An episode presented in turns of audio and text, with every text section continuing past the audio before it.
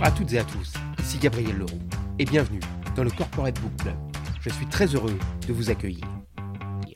Dans ce podcast, nous sélectionnons chaque semaine un livre qui nourrit la réflexion et permet de prendre du recul. Chaque semaine, nous proposons un entretien d'une vingtaine de minutes avec son auteur en espérant que cela vous donne des idées, satisfasse votre curiosité et enrichisse votre vie professionnelle. Aujourd'hui, j'ai le plaisir de recevoir le sociologue des organisations, François Dupuis. Il est conseiller académique au Centre européen d'éducation permanente, le CEDEP, qui est associé à l'INSEAD, où il a enseigné.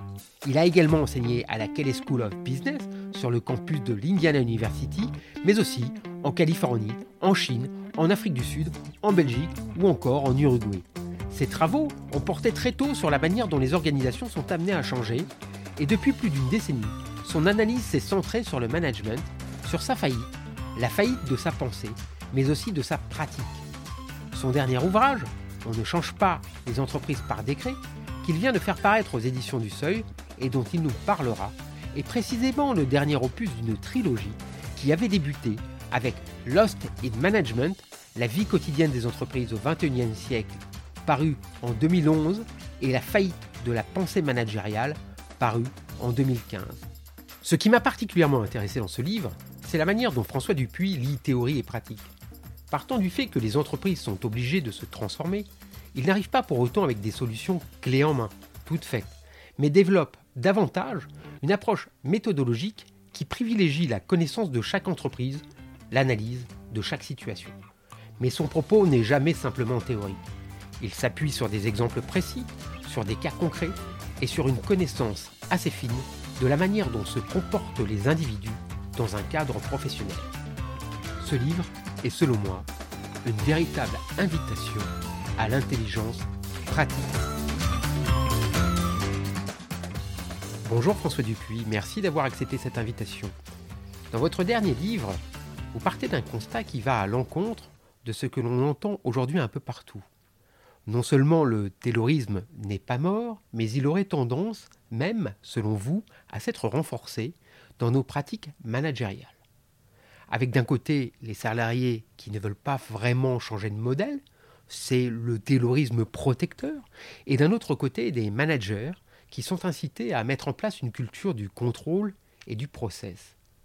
Pour le dire vite, culture du silo et culture du process. Comment expliquer la persistance de ce modèle?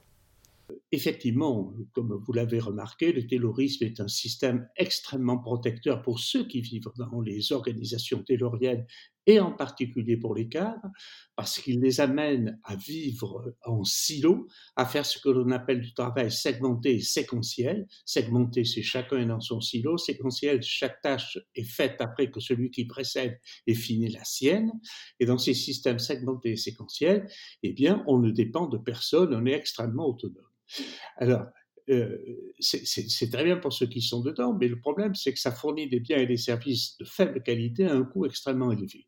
Donc ça marche bien tant qu'on est en situation de monopole ou de quasi-monopole, mais le jour où les marchés s'ouvrent, il faut trouver euh, d'autres façons de travailler pour répondre à la demande du client dont vous savez qu'elle est aujourd'hui à peu près, je souhaiterais avoir plus pour moins. Et pour répondre à cette demande, qui est une demande en apparence paradoxale, il faut trouver une variable d'ajustement. Et la variable d'ajustement, ça a été l'organisation du travail. Donc, on a essayé de passer à des organisations du travail qui soient davantage tournées vers la transversalité, vers la coopération. La coopération étant un moyen d'améliorer la qualité tout en réduisant le coût. Mais en mettant en place ces nouveaux modes de travail, on a du coup mis les salariés, et les cadres en particulier, je le répète, dans des systèmes qui sont beaucoup moins protecteurs, parce que si vous dites coopération, vous allez vous apercevoir que tout le monde dépend de tout le monde. Et donc, d'un certain point de vue, vu par les salariés, on a déprotégé le travail. Je dis bien le travail et pas l'emploi. Et la riposte des salariés devant cette forme de déprotection du travail, ça a été tous les phénomènes de retrait du travail que les, que les DRH ont observés, euh, analysés, se sont inquiétés, tout ce que vous voulez. Et quelle a été la riposte des entreprises en face de ces désengagements du travail qui, donc est venu des salariés au moment où euh, les entreprises en avaient le plus besoin, la riposte a été de contrôler toujours plus non seulement ce que font les salariés, mais comment ils le font, faire ce qu'on a appelé des entreprises comment, par la multiplication inconsidérée des, process, des indicateurs de performance et des systèmes de reporting. Ça veut dire qu'on est retourné en arrière, du coup, vers un des traits les plus caractéristiques du terrorisme, c'est-à-dire le gouvernement par la règle ce qui m'avait permis d'écrire dans une chronique des échos, le management a fait un bond en art de 100 ans en arrière, puisque effectivement, euh, on, est dans un système de gouvernement par la règle, par le process, par la norme, qui n'a jamais été aussi important qu'il pouvait l'être juste avant la crise Covid d'ailleurs. À l'inverse, on le voit, les entreprises sont agies, sinon agitées, par des injonctions continuelles. Injonction à la transformation permanente, injonction également à la coopération. Ces injonctions qui peuvent paraître vertueuses sont-elles vides de sens? Le problème, il n'est pas dans le terme de coopération ou dans l'idée de coopération. Le problème, il est dans l'idée d'injonction. Parce que euh, comment vous allez faire pour obtenir cette fameuse coopération qui est quelque chose de vertueux? Comment vous allez faire pour l'obtenir de la part des salariés? Bah, Si vous passez simplement par l'injonction, vous dites aux salariés, ben, il faut coopérer, c'est mieux, etc., etc. Euh, vous savez, le salarié est intelligent comme tous les acteurs. Il va bien se rendre compte que peut-être que c'est mieux, mais que lui, il y perd beaucoup en termes d'autonomie dans son travail, en termes de situation de dépendance, etc. Donc la véritable question qui est posée de façon pratique et concrète, c'est quels sont les moyens dont je dispose pour mettre les acteurs de l'organisation dans une situation en sociologie, on dirait un contexte dans lequel ils auront intérêt à coopérer. Et encore une fois, dire il faut coopérer, il faut coopérer, ça relève du management par l'injonction, et euh, la sociologie nous apprend que dans les organisations, on ne convainc jamais personne. Transformer son entreprise est donc souhaitable, et également nécessaire, vous en convenez. Mieux encore, vous partez du principe que tout le monde, aujourd'hui, sait ce qu'il faut faire pour transformer son entreprise, vers quel modèle globalement il faut tendre. Mais, et c'est là que le bas blesse, mais personne ne sait comment le faire. Le comment est au cœur de votre livre. C'est un livre sur la méthode. Or, curieusement, la première étape de cette méthode, c'est la connaissance. Pour savoir comment faire, il faut d'abord savoir. N'est-ce pas un peu paradoxal? Alors moi, je ne crois pas du tout que ça soit paradoxal. Vous voyez, le titre du livre auquel vous faites euh, référence, c'est on, ne change pas les organisations ou les entreprises, d'ailleurs, on ne change pas les entreprises par décret. Ça veut dire que, très bien, le, changement, vous savez à peu près que vous devez effectivement faire évoluer votre organisation, mais c'est pas simplement en décrétant euh, le changement que vous allez le produire. Alors, ce que veut dire ce titre, ce que veut dire le livre, dont vous avez bien tout à fait justement souligné la logique, c'est finalement, il n'y a pas d'action sans connaissance. C'est-à-dire qu'à partir du moment, on va le formuler comme ça, euh, il faut d'abord comprendre ce qu'est une organisation. Euh, puisque la, confusion existe depuis des dizaines d'années et des dizaines d'années perdure, une organisation, ça n'est pas une structure. Euh, euh, si une organisation c'était simplement une structure, un organigramme, ce serait facile, on changerait les structures, on changerait les organigrammes et tout irait bien. Mais euh, tout le monde sait bien depuis très longtemps qu'on peut avoir 20 différentes structures et exactement le même mode de fonctionnement derrière. Donc une organisation, c'est fondamentalement fait ce que font les gens. Et donc changer les organisations, ça consiste avant tout à changer ce que font les gens. Donc si vous voulez changer ce que font les gens, il faut d'abord que vous compreniez pourquoi ils le font. Si vous ne savez pas pourquoi ils le font, qu'est-ce que vous allez faire? Vous allez leur dire ah ben c'est pas bien de faire comme ça, il faut faire autrement. C'est extrêmement puéril. Ou bien alors, voyez, c'est ce que vous retrouvez aussi dans les valeurs de l'entreprise. Vous allez dire ah ben la coopération c'est important pour nous, donc on va dire la coopération c'est une de nos valeurs. Bon, si vous dites simplement c'est une de nos valeurs, euh, excusez-moi l'expression un peu triviale, tout le monde s'en fiche. C'est pas ça la question. Donc la question c'est, je veux d'abord connaître pourquoi les gens font ce qu'ils font. Et ce que je dis dans mon livre, c'est que la sociologie, et en particulier la sociologie des organisations, c'est quelque chose qui permet d'accéder à cette connaissance. Je vais reconstituer pourquoi les acteurs font ce qu'ils font. Et je vais le reconstituer à travers une idée qui est quand même une idée centrale de la sociologie des organisations. Les acteurs sont intelligents, l'intelligence de l'acteur est capitale à comprendre, intelligence au sens où les acteurs sont capables de trouver une solution, ce qu'ils font, qui est cohérente avec le contexte dans lequel on les a mis. Donc, je vais décrypter quel est le contexte, par exemple, qui pousse les acteurs à ne pas coopérer et je vais pas du tout les culpabiliser. Je vais comprendre que s'ils ne coopèrent pas, c'est parce que dans le contexte dans lequel je les ai mis, ils n'ont intérêt, aucun intérêt à le faire. On un exemple simple. Si je continue à évaluer et à rémunérer tout le monde sur une base strictement individuelle, je les mets dans un contexte dans lequel ils n'ont aucun intérêt à coopérer. Un enfant comprendrait ça. Donc, du coup, sur la base de cette connaissance, que moi j'appelle de la connaissance élaborée, je vais pouvoir me poser la question, dans quel contexte faut-il que je les mette pour qu'ils, comme c'est des acteurs intelligents, ils aient à ce moment-là un intérêt à coopérer. Donc la connaissance, c'est la base même de l'action. Sinon, pour reprendre une phrase de mon maître Michel Crozier, si vous ne constituez pas de connaissances, vous passez votre temps à trouver des solutions à des problèmes que vous ne connaissez pas.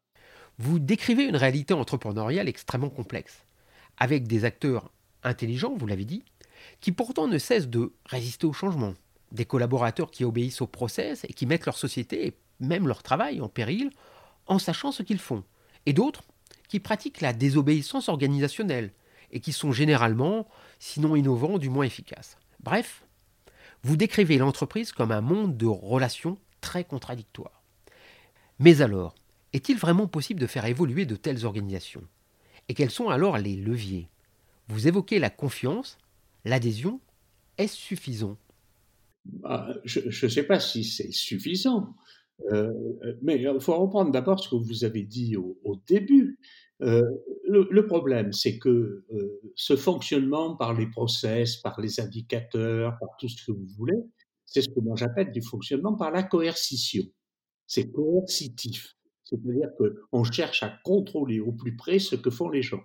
Et plus on cherche à, et, je l'ai répété, je l'ai déjà dit, et on cherche à contrôler comment ils le font. Mais plus on multiplie tous ces instruments de contrôle, et plus petit à petit ils deviennent contradictoires les uns par rapport aux autres, puisque personne n'a une vue d'ensemble de ce qui se fait, et du coup ça inverse les relations de pouvoir, puisque la machine ne peut fonctionner que parce que ceux qui sont chargés d'appliquer tout, ce qui a été émis comme process indicateur, comme je l'ai dit, ce que je désigne quelquefois sous le titre d'un peu, un peu dur de fatras bureaucratique, eh bien, euh, euh, si on cherchait à appliquer tout ce qui a été émis, ça ne marcherait pas.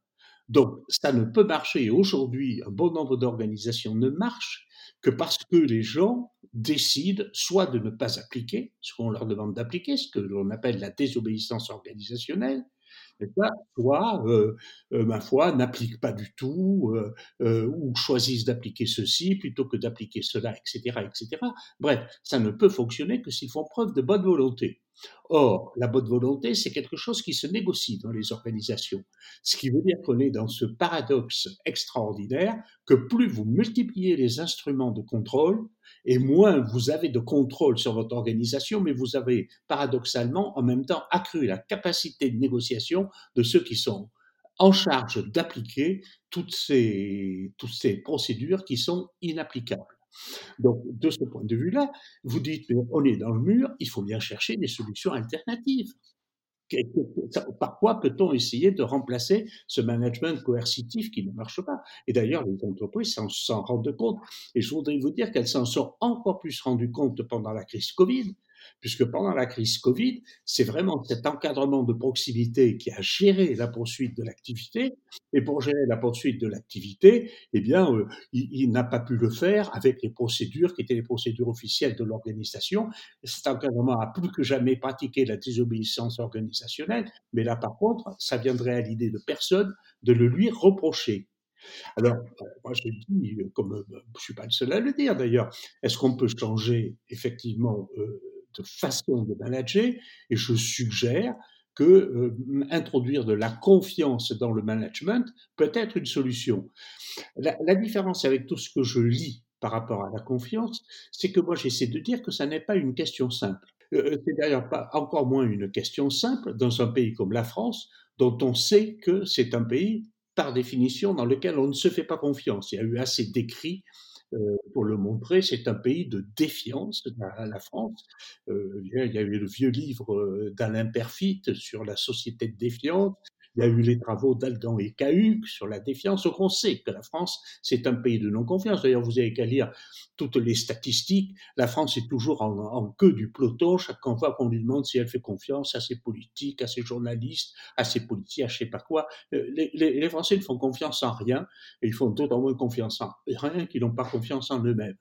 Donc, c'est pas facile dans un pays comme ça d'introduire la confiance. Et dans le chapitre auquel vous faites référence, j'indique euh, quelles sont les conditions qui peuvent permettre d'établir la confiance à deux niveaux. D'abord, comment un manager peut capter la confiance de ses salariés et comment ensuite, à l'intérieur d'un groupe qui travaille ensemble, par exemple sur un projet, on peut faire pour que les gens qui sont inclus dans ce groupe projet travaillent avec le minimum de confiance nécessaire pour que le groupe soit efficace. Quand on vous lit, on a le sentiment que le top management des entreprises est souvent très éloigné de la réalité de terrain. Pour le dire vite et de manière un peu provocatrice peut-être, les dirigeants connaissent très mal leur entreprise, ils connaissent mal le travail quotidien de leurs collaborateurs, mais plus encore, ils se sont également éloignés de leurs clients. Or, et nous sortons un tout petit peu de votre livre, vous vous êtes beaucoup intéressé à l'impact de la crise sanitaire sur le travail et sur le management. Vous avez notamment lancé une grande étude portant sur le télétravail.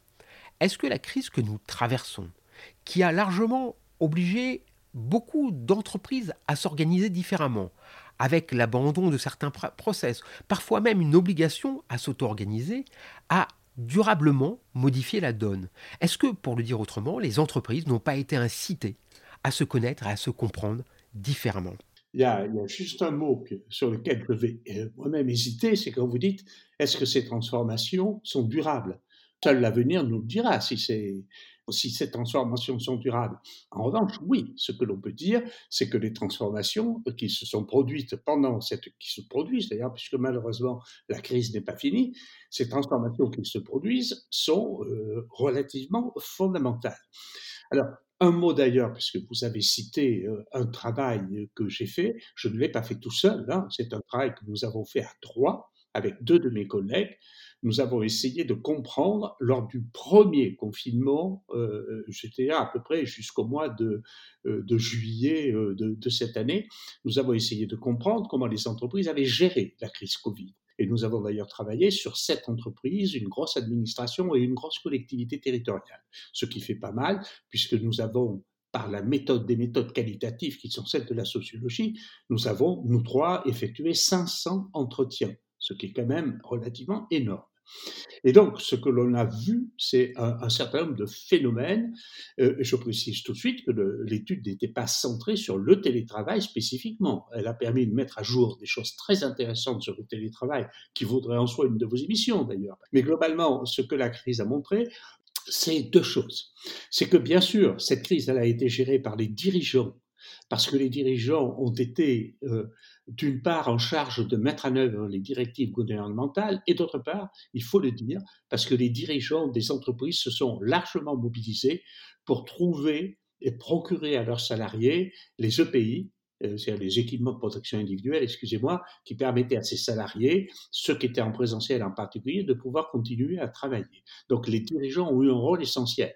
Et face à ces dirigeants, la deuxième catégorie qui a joué un rôle capital dans la gestion de la crise, c'est l'encadrement de proximité comme je le disais tout à l'heure, qui a assuré la continuation quotidienne de l'activité. Et à cet encadrement de proximité, on a demandé deux choses. On lui a demandé de continuer, d'assurer la continuation de l'activité et en même temps de s'occuper des gens, de s'en occuper personnellement, c'est-à-dire de veiller sur les populations fragiles, les personnes seules, les personnes malades, etc., etc.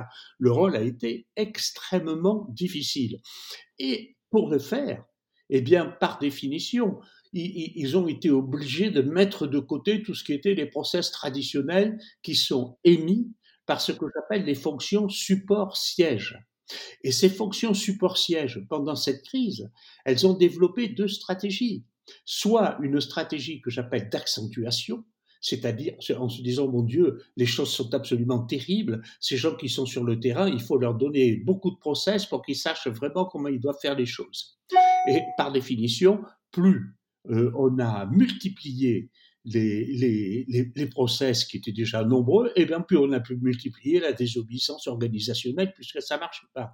Ou bien ces fonctions support-siège ont une deuxième stratégie que j'appelle une stratégie d'atténuation, c'est-à-dire qu'elles ont dit à ces, cet encadrement de proximité, OK, faites au mieux, euh, faites euh, ce que vous avez à faire, on ne s'occupe pas des process, on les oublie. La question, et c'est ça la transformation essentielle qui est aujourd'hui en question, c'est que qu'il y ait une stratégie d'accentuation ou une stratégie d'atténuation, tout le monde s'est rendu compte que les organisations fonctionnaient bien, fonctionnaient mieux si on n'avait pas tout ce fatras bureaucratique émis par ces fonctions support-sièges. Donc aujourd'hui, la question qui se pose, c'est doit-on revenir à la situation antérieure où on essaie de tout verrouiller par la coercition des process ou la crise nous a-t-elle démontré que ça ne sert à rien, ça ne marche pas? Et dans ce cas-là, peut-on déléguer beaucoup plus de confiance vers cet encadrement de proximité et remettre en question le travail que font ces fonctions support-sièges et donc remettre en question ces, propres, ces mêmes fonctions? Donc voilà une des transformations majeures que la crise est en train de provoquer dans le fonctionnement des organisations. Eh bien, ce sera le mot de la fin. Merci beaucoup François Dupuis. Voilà, je rappelle le titre du livre de mon invité, On ne change pas les entreprises par décret, paru aux éditions du Seuil. Merci d'avoir écouté le Corporate Book Club.